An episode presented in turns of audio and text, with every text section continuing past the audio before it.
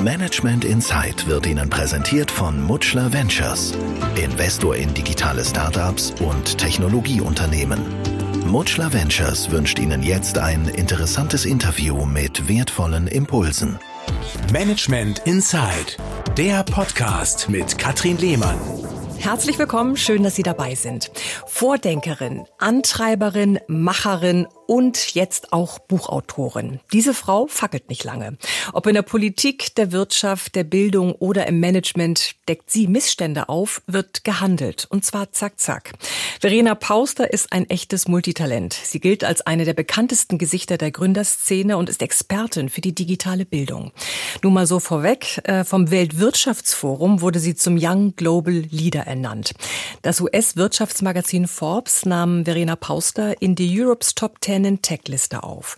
Vom Handelsblatt und der Boston Consulting Group wurde sie zur Vordenkerin 2020 gekürt. Aber das noch lange nicht alles. Gleich zu Beginn der Corona-Krise sorgte Verena dafür, dass Kinder, Eltern und Schulen das Homeschooling optimal nutzen konnten. Alle profitierten von der Initiative Digitale Bildung für alle, die sie bereits im Jahr 2017 gegründet hat. Ja, und zeitgleich zum Lockdown hörte sie von einer Vorständin, die ihren Posten niederlegen musste, nur weil diese eine Babypause einlegen wollte.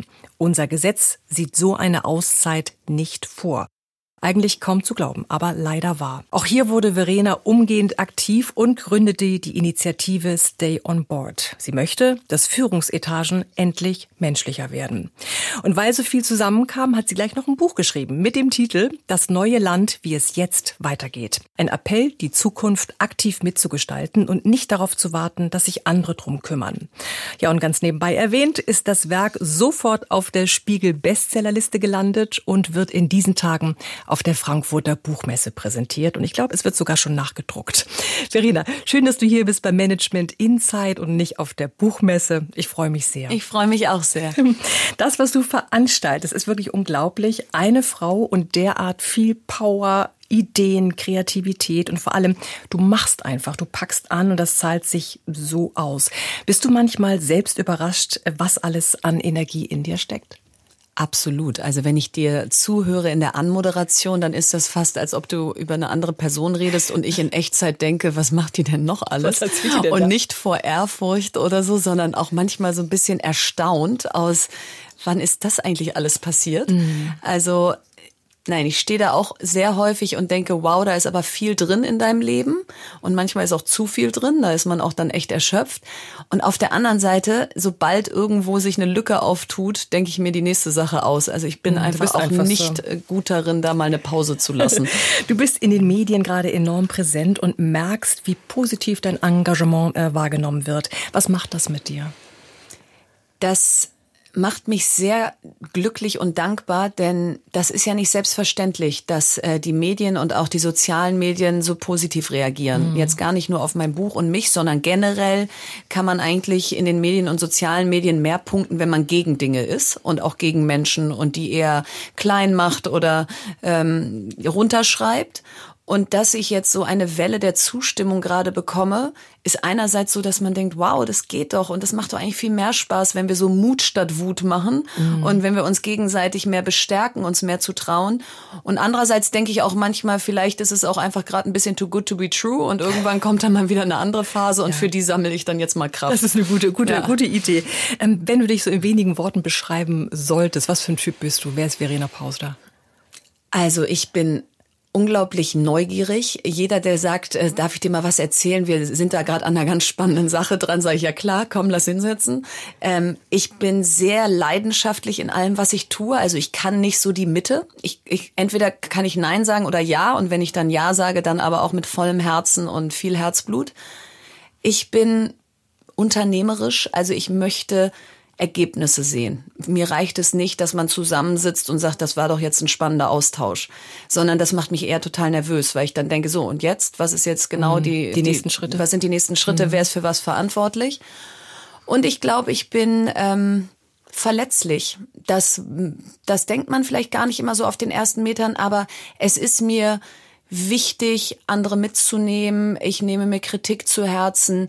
Sie hält mich nicht davon ab, meinen Weg zu gehen, aber äh, ich bin sehr menschlich. Also ähm, und, und nehme mir auch all das, was da gerade so passiert, ähm, gar nicht so sehr an, als das ist jetzt, äh, dass ich das jetzt unbedingt alles bin, sondern da wird sicherlich auch einfach viel in mich reinprojiziert und am Ende bin ich einfach ein Mensch und, und Ehefrau und Mutter und äh, das ist auch manchmal wichtig zu wissen, dass es mir nicht egal ist, was da zurückkommt. Hm.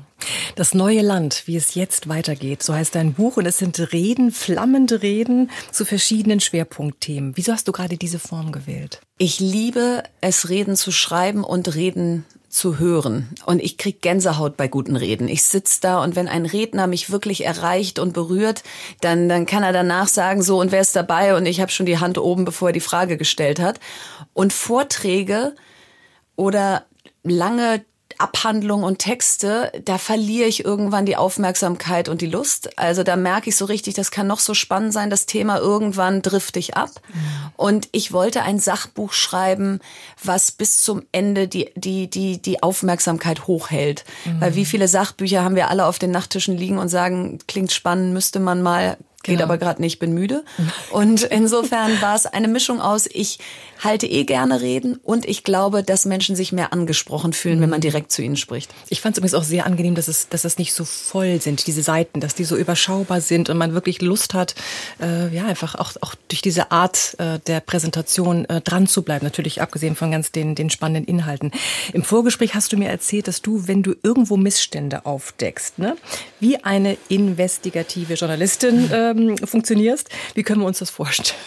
Also Anfang März äh, habe ich den Missstand aufgedeckt oder ich habe ihn nicht aufgedeckt, sondern gelesen, dass äh, die Dea Lachance ihr Mandat bei West Wing niedergelegt hat, ihr mhm. Vorstandsmandat, weil sie ein Kind bekommt und gerne eine Weile Mutterschutz oder Pause machen möchte. Und an dem Wochenende, wo ich das gelesen habe, ich habe es am Freitag gelesen und am Samstag und Sonntag war ich für nichts zu gebrauchen, was irgendwie mit dem echten Leben zu tun hatte. Also weder meine Jungs zum Fußball fahren, da saß ich zwar auf dem Beifahrersitz, aber habe wie so eine Wahnsinnige äh, auf, mein Blatt da, auf meinem Blatt da rumgeschrieben ich bin dann einfach so, ich muss das dann zu Papier bringen, meine Gedanken sortieren, überlegen, was mache ich jetzt damit? Und bis das dann nicht raus ist, in diesem Fall auf LinkedIn, kann ich nicht schlafen, nicht mhm. essen, mich um nichts anderes kümmern. So ein volles Programm ein Volles Programm dann voraus. Über Delia Lachance werden wir gleich noch sprechen. Das, was dich ausmacht, was dich antreibt, ähm, was du bereits auf die Beine gestellt hast und noch bewegen willst, darüber wollen wir heute wirklich mal genau sprechen. Vrena, das Jahr 2020 war und ist ein besonderes. Das wird uns allen sicher immer in Erinnerung bleiben. Corona hat vieles verändert und die Menschen nachdenklich gemacht. Als der Lockdown kam, die Schulen geschlossen und Millionen von Kindern nach Hause geschickt wurden, war die Hilfe Hilflosigkeit groß, die war riesig bei Eltern, bei Lehrern, Überforderung auf allen Seiten. Du hast die Krise als Chance gesehen und gehandelt. Was hat dich äh, da angetrieben? Das war ja sozusagen das erste Projekt, als Corona kam, äh, sich um, um genau diesen, äh, diesen Part zu kümmern unserer Gesellschaft, die Bildung. Na, ich habe 2017 den Verein Digitale Bildung für alle gegründet und vorher ja schon zwei Unternehmen seit 2012 selber gegründet, die sich mit dem Thema beschäftigen.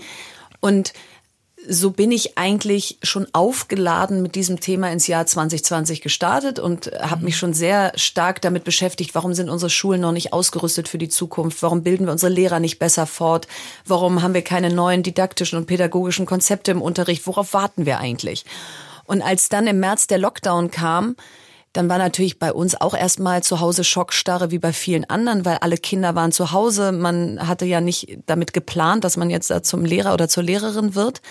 Aber natürlich war plötzlich die Aufmerksamkeit für das Thema so groß wie nie und 10 Millionen Schüler und Schülerinnen plus ihre Eltern, Lehrer, Schulleiter und Bildungspolitiker haben sich plötzlich damit beschäftigt.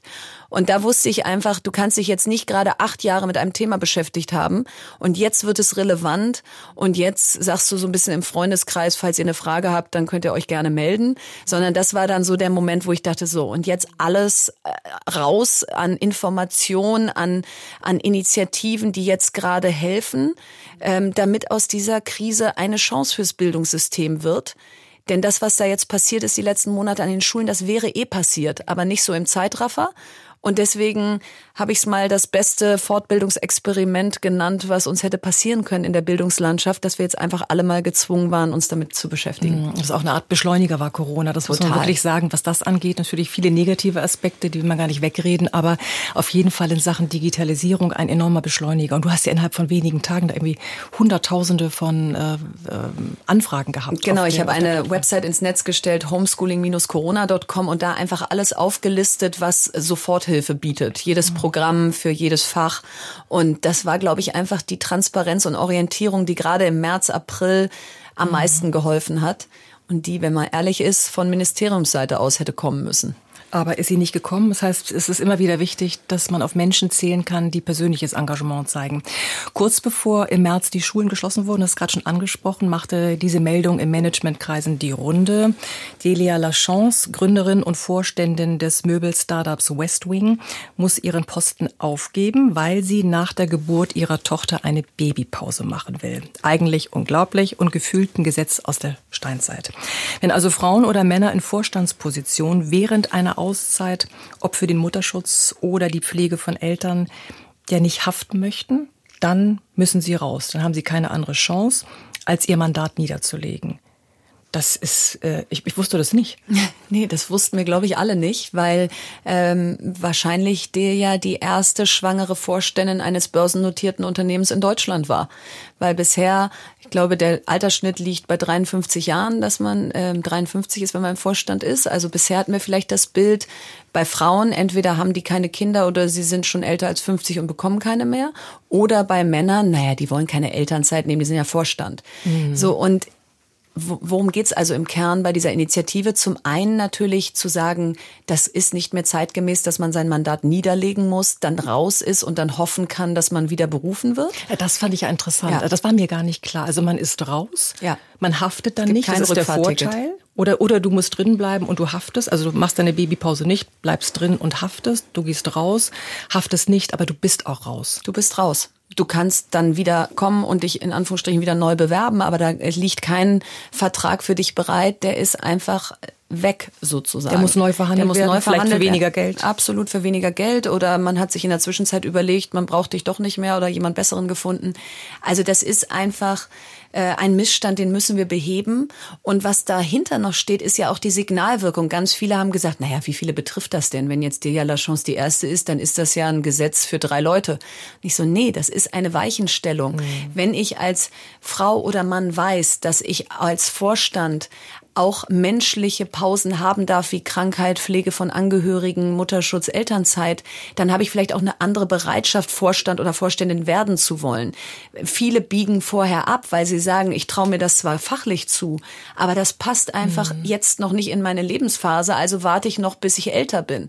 Mhm. Und das ist dann das Gegenteil von jüngeren Vorstandsetagen, von diverseren Vorstandsetagen und auch menschlicheren, weil kein Mitarbeiter erwartet mehr heutzutage, dass da oben sozusagen Roboter dich führen, sondern jeder möchte, dass man auch oben zeigen kann, ich bin, ich habe auch mal eine schwächere Zeit oder ich mhm. möchte auch mal eine Auszeit es nehmen. Darf auch sein. Es darf sein. Das ja, ist äh, positives Employer Branding. Das ist nicht, oh, wir dachten, die, ist, äh, die zieht irgendwie durch oder die wäre für den Job mhm. geeignet und jetzt stellen wir fest, ist sie ja doch nicht. Mhm, unglaublich. Also das heißt ja auch, dass die Führungsetagen menschlicher werden müssen. Das gehört unbedingt dazu.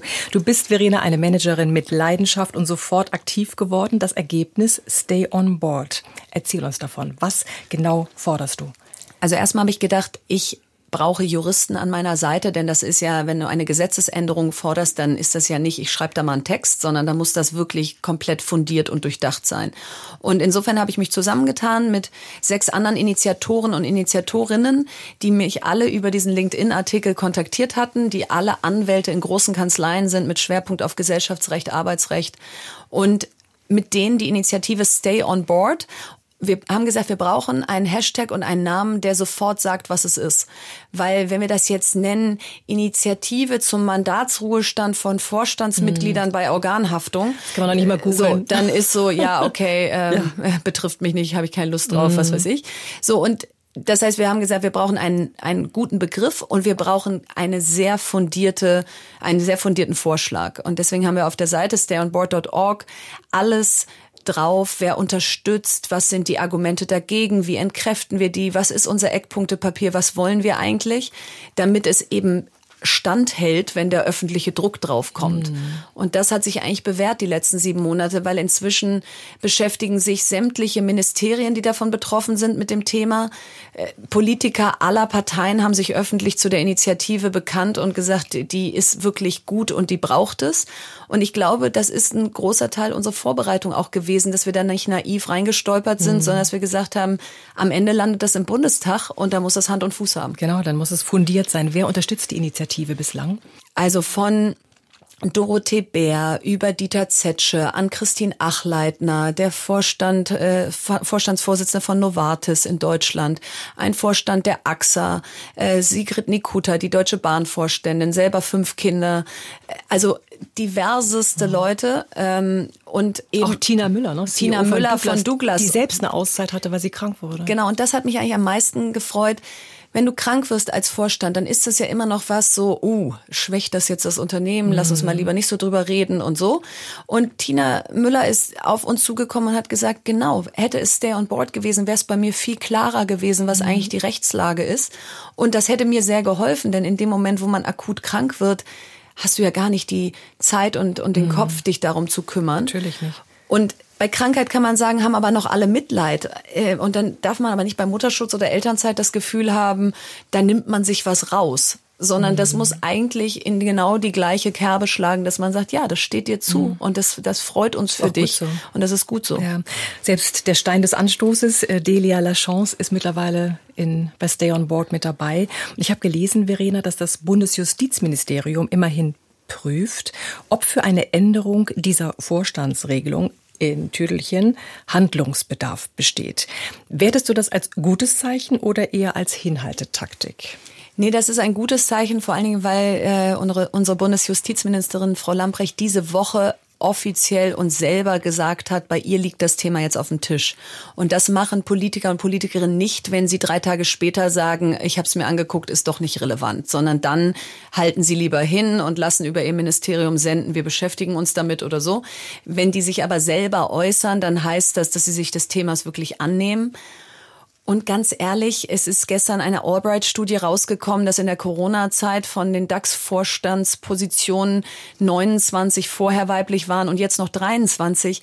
Also das Thema ist hochaktuell es kann nicht sein, dass wir immer nur die nächste Studie uns angucken und sagen, oh, es sind ja schon wieder so wenig Frauen da oben und oh, hat ja schon wieder kein Mann Elternzeit genommen, ja, geht auch nicht, musste ich halt entscheiden, sondern dass wir endlich anerkennen, dass sich unsere Gesellschaft wandelt, dass auch Männer ganz anders Verantwortung für ihre Familien und ihre Kinder übernehmen wollen, derart, dass sie sie sehen wollen, dass sie teilhaben wollen und dass das ein veraltetes Bild ist, dass der Vorstand morgens aus dem Haus geht und Sonntagabend wiederkommt und, und alles andere wird irgendwie von jemandem anders erledigt. Ja, das ist wirklich, also wenn man generell darüber nachdenkt, nachdenkt, Frauen in Führungspositionen, Frauen an der Spitze von Unternehmen und Konzernen, das ist ja wirklich ein echtes äh, Trauerspiel bislang. Diese Orbit-Studie, die belegt es nochmal, dass es runtergegangen ist von 29 auf 23.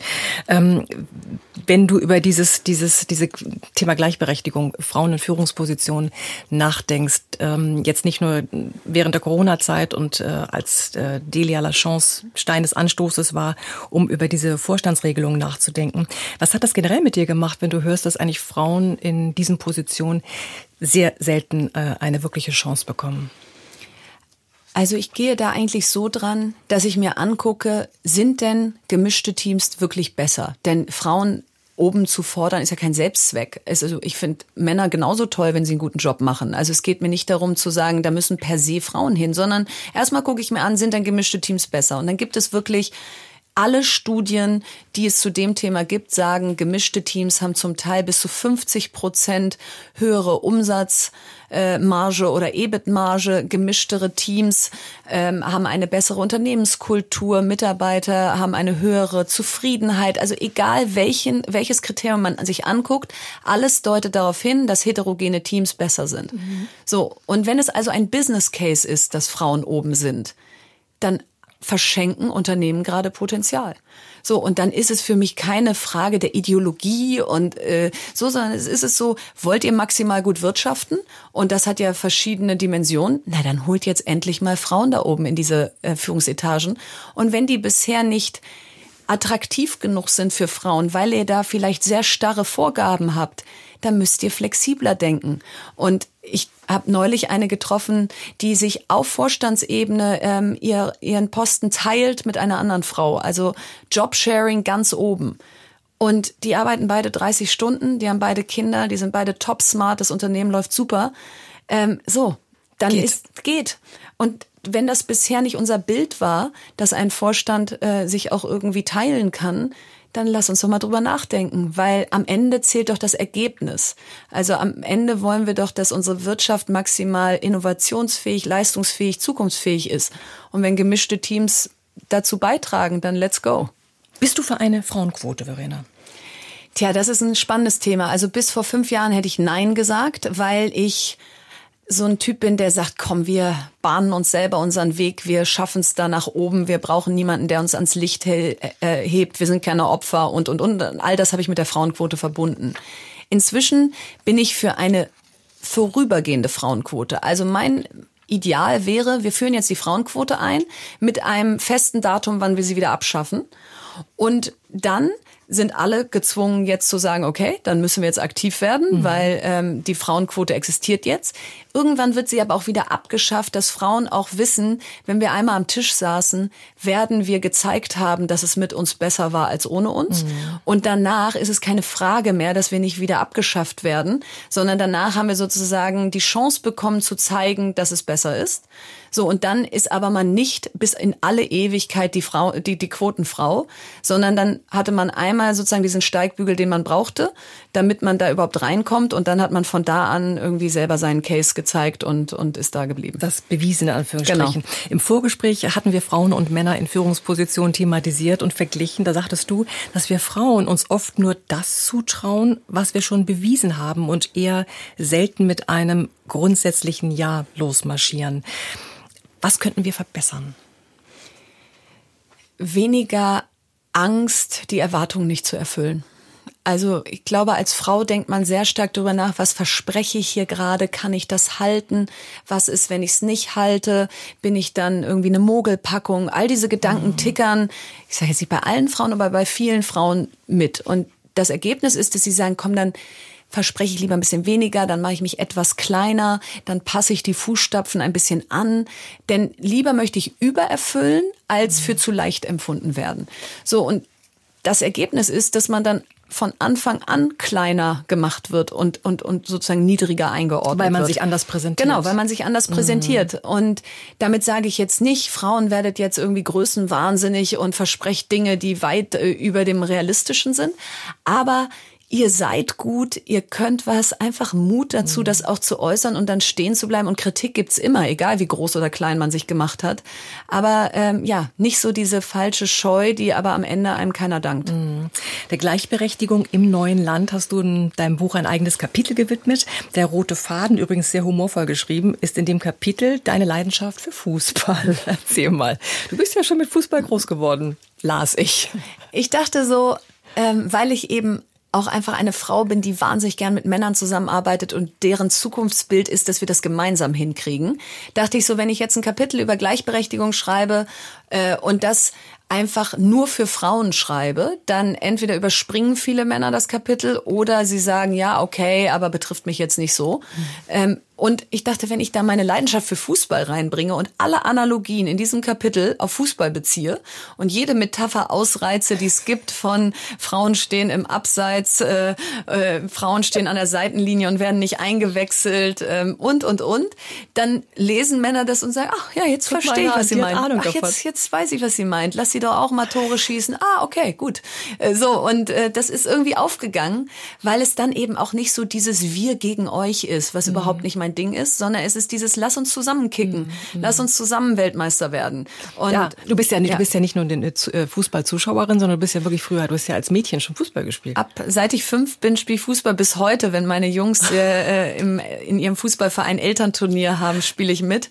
Und das hat natürlich immer in den ersten Momenten für Verwunderung gesorgt, dass es so ein bisschen war so, oha, was will die denn hier? Und dann, wenn du aber dann losgespielt hast, dann bist du Teil der Mannschaft und Teil des Teams. Und klar sitzt du nicht hinterher mit in der Kabine, aber mhm. es beim Drink hinterher zusammen. Beim Drink hinterher genau. und äh, umarmst, machst vielleicht auch nicht jeden Trikottausch mit. Also natürlich gibt's Unterschiede, aber du bist total gleichwertiges Mitglied. Und mhm. das ist das, was man gut auf Führungspositionen übertragen kann. Verena, du bist in einem Unternehmerelternhaus groß geworden. Inwiefern hat dich das geprägt? Mit welchen Werten auch die dazugehören?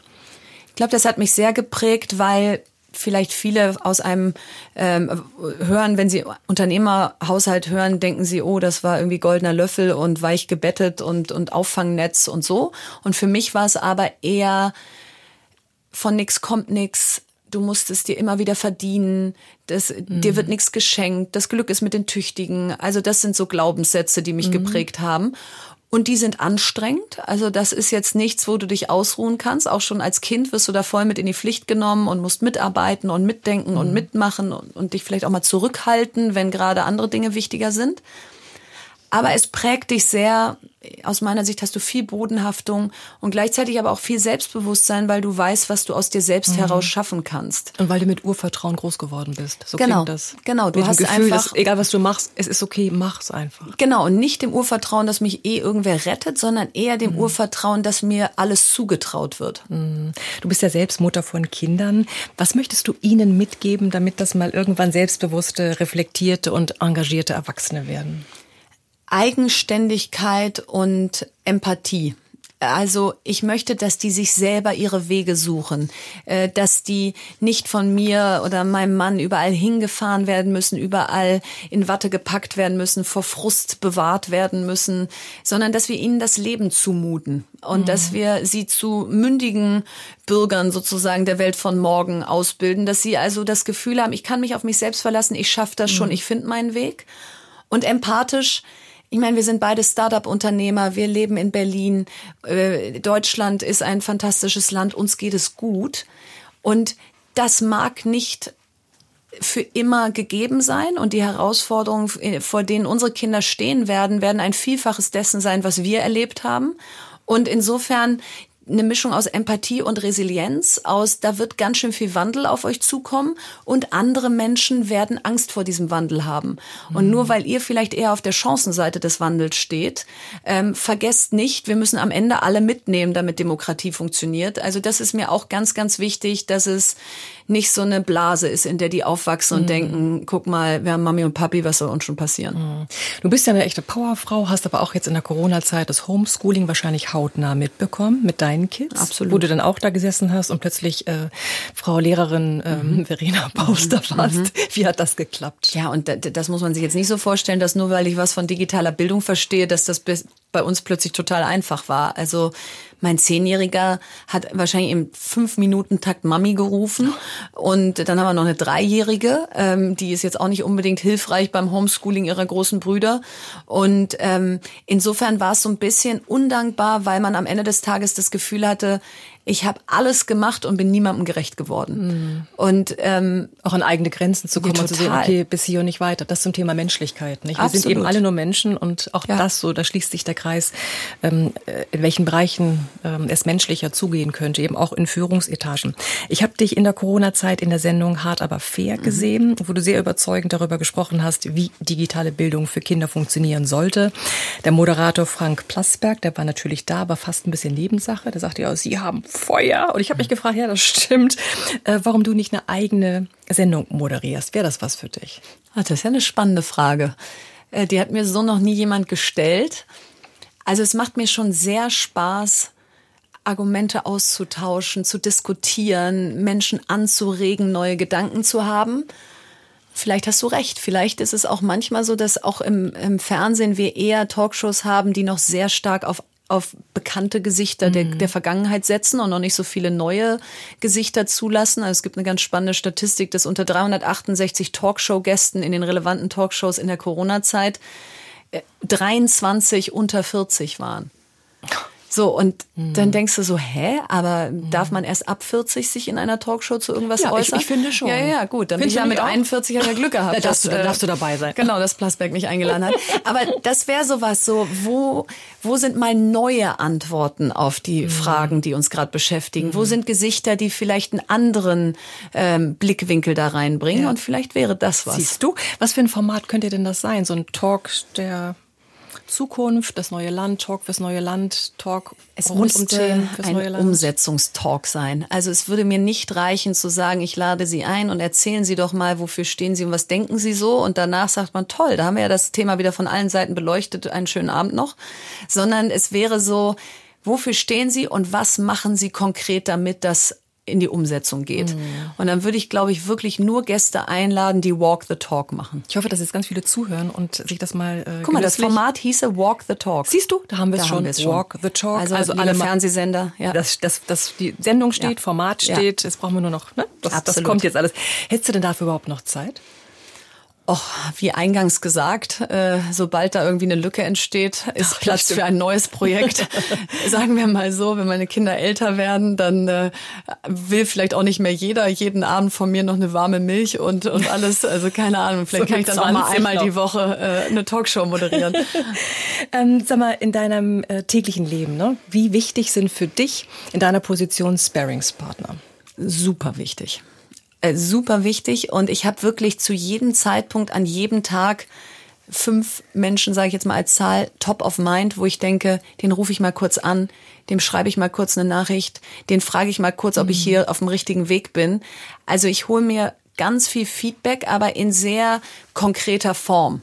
Also ich sage zum Beispiel, du, ich habe vor, jetzt bei Stay on Board diesen nächsten Schritt zu machen.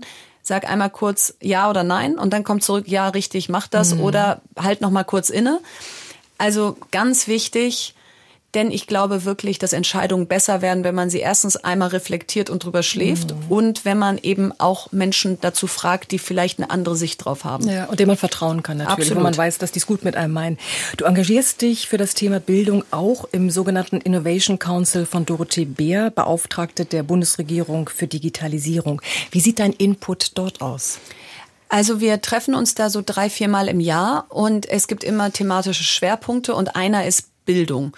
Und da ist mein Input ganz konkret, dass wir den Hackathon dieses Jahr wir für Schule ins Leben gerufen haben, wo Dorothee Bär auch Schirmherrin war, wo wir über 6000 Teilnehmer und Teilnehmerinnen hatten, die die Schule von morgen neu gedacht haben. Ähm, wir machen ein Roundtable zur Schulcloud. Wie muss eigentlich die Schulcloud der Zukunft aussehen, damit sie funktioniert? Also sehr praktische mhm. ähm, Umsetzungsprojekte immer mit der Einschränkung, dass natürlich da wenig Budget und personelle Ressourcen sind und dass wir da sehr stark aus uns selbst heraus arbeiten müssen. Aber besser so, als man mhm. versucht es gar nicht. Wie sind wir deiner Meinung nach politisch aufgestellt? Also ich würde sagen, wir, wir haben uns schon sehr ähm, also ich meine, wie lange haben wir jetzt schon GroKo? Das ist einfach natürlich so das Sinnbild für ganz viel Kompromiss, äh, wenig Zukunftsthemen aus meiner Sicht. Wo ist das Thema Digitalisierung als Schwerpunktthema? Wer treibt das Thema Bildung? Wo ist Chancengerechtigkeit verankert? Wo sind die großen Klimaschutzdurchbrüche? Ähm, also da fehlt mir schon einfach sehr viel Zukunft am Tisch. Und das ist meine Hoffnung fürs Wahljahr nächstes Jahr, dass die Parteien einfach merken, dass sie um diese Themen nicht mehr herumkommen und dass man die nicht so mitmachen kann, sondern dass man die zum Schwerpunkt machen muss. Mhm. Das wäre aus meiner Sicht ein Schritt nach vorne. Könnte man sich Verena Pauster in der Politik vorstellen? Also generell schon, weil ich einfach den Drang habe, mitzugestalten und Mitverantwortung zu übernehmen für die Themen, über die ich spreche. Aber nicht um jeden Preis und als Selbstzweck. Also ich mhm. muss nicht in die Politik, sondern ich möchte da nur rein, wenn ich das Gefühl habe, dass meine Wirkung und mein Hebel da größer sind. Mhm. Und da weiß ich nicht, ob ein Wahljahr der richtige Zeitpunkt ist, um zu sagen, so guten Tag, ich habe hier folgende Inhalte und möchte umsetzen, oder ob man da nicht völlig unter die Räder von Wahlkampf, Posten, Koalitionsverträgen und so weiter kommt. Insofern wäre mein Gefühl, dass mein, meine Stunde eher äh, nach der Wahl schlägt. Mhm. Also wenn du in die Politik gehen würdest, würdest, ähm, wie sehe dein Wunschweg dorthin aus? Also okay, nach der Wahl das mal abwarten äh, über die Stadt- oder Landespolitik oder über ein Direktmandat äh, in den Bundestag? Na, Direktmandat, da müsstest du ja jetzt sozusagen kandidieren und da müsstest du jetzt Wahlkampf machen. Da kannst du ja nicht nach dem nach der Bundestagswahl mhm. sagen, so Stimmt, kannst du dann für die nächste machen. Ja. Ähm, ich glaube, ich, es wäre mir erstmal egal, was das tatsächlich Mandat ist. Ich finde aber sehr spannend, sich auch die Verwaltung anzugucken. Wir haben immer einen sehr großen Blick auf die auf die Politik, weil wir sagen, naja, guck mal, die sind so bekannt, die sind jeden Tag in den Medien und so. Mhm. Aber am Ende werden die Gesetze in der Verwaltung gemacht und da wird ganz viel Politik entschieden. Und da einen Staatssekretär oder eine Staatssekretärin zu haben, die in den Ministerien, die eben zukunftsorientiert sind, auch so richtig die Weichen stellt, mhm. kann ich mir auch sehr gut vorstellen. Also insofern. Traum-Szenario, welches wäre das? Das ist das Problem. Bisher ist Politik für, für Menschen außerhalb der Politik zu unattraktiv, als dass man in Traumszenarien reden würde. Ja, also wenn ich jetzt sagen Traumszenario sagen würde, dann, dann hätte ich eher so, oh, dann gründe ich noch mal mhm. und so. Da, da, da schlägt mein Herz hoch. Mhm. Jetzt erstmal mit kleinen Kindern und einem Mann, der selber Unternehmer ist, in die Politik zu gehen, macht einem erstmal ein bisschen Angst, ob das überhaupt geht. Und dann sind wir aber wieder dabei, okay, wenn es keiner versucht und wenn man sich nicht mal was traut, dann weiß man halt auch nicht, wozu man eigentlich da Ja oder Richtig. Nein sagt. Also irgendwann auch da walk the talk. Das aber, wollte ich gerade sagen. Genau, aber zu einem Zeitpunkt, der Sinn macht und nicht der medial jetzt gerade irgendwie ganz cool wäre. Ich glaube, das springt zu kurz. Aber unterm Strich, das höre ich wirklich raus, ist deine Devise einfach mal machen und nicht nur drüber reden. Und Absolut. wenn der Zeitpunkt kommt, ob für eine TV-Sendung, eine eigene Talkshow oder ähm, ob der Zeitpunkt da ist, um in der Politik durchzustarten. Dann bin ich für alles dann bereit. Dann bist du für alles da. Du bist ein echter Leader mit Leidenschaft, gibst Gas, aber wie? Und von dir werden wir garantiert noch viel hören und sehen. Davon bin ich fest überzeugt. Und das Buch Das neue Land, wie es jetzt weitergeht, das möchte ich wirklich jedem gerne ans Herz legen. Verena, ich danke dir sehr für deinen Besuch hier in Hamburg und wünsche dir weiterhin allergrößten Erfolg. Vielen, vielen Dank. Das war Management Inside, der Podcast mit Katrin Lehmann. Alle zwei Wochen neu Jetzt abonnieren und keine Folge verpassen. Haben Sie ein Management-Thema, das Sie interessiert, bewegt, für das Sie vielleicht sogar richtig brennen? Oder gibt es Menschen, von denen Sie sagen, der oder die gehört genau in diesen Podcast? Dann melden Sie sich gern. Sie können mir schreiben unter mail at medientraining-hamburg.de oder Sie rufen durch unter 040 227 15 150. Planen Sie für Ihr Unternehmen individuelle Interviews, die Sie im Intranet, auf Ihrer Homepage oder in den sozialen Medien veröffentlichen möchten? Gerne realisiere ich auch diese Corporate Podcasts für Sie. Melden Sie sich jederzeit. Ich freue mich auf Sie. Management Insight wurde Ihnen präsentiert von Mutschler Ventures, Investor in digitale Startups und Technologieunternehmen. Sie erreichen uns unter mutschler-ventures.com.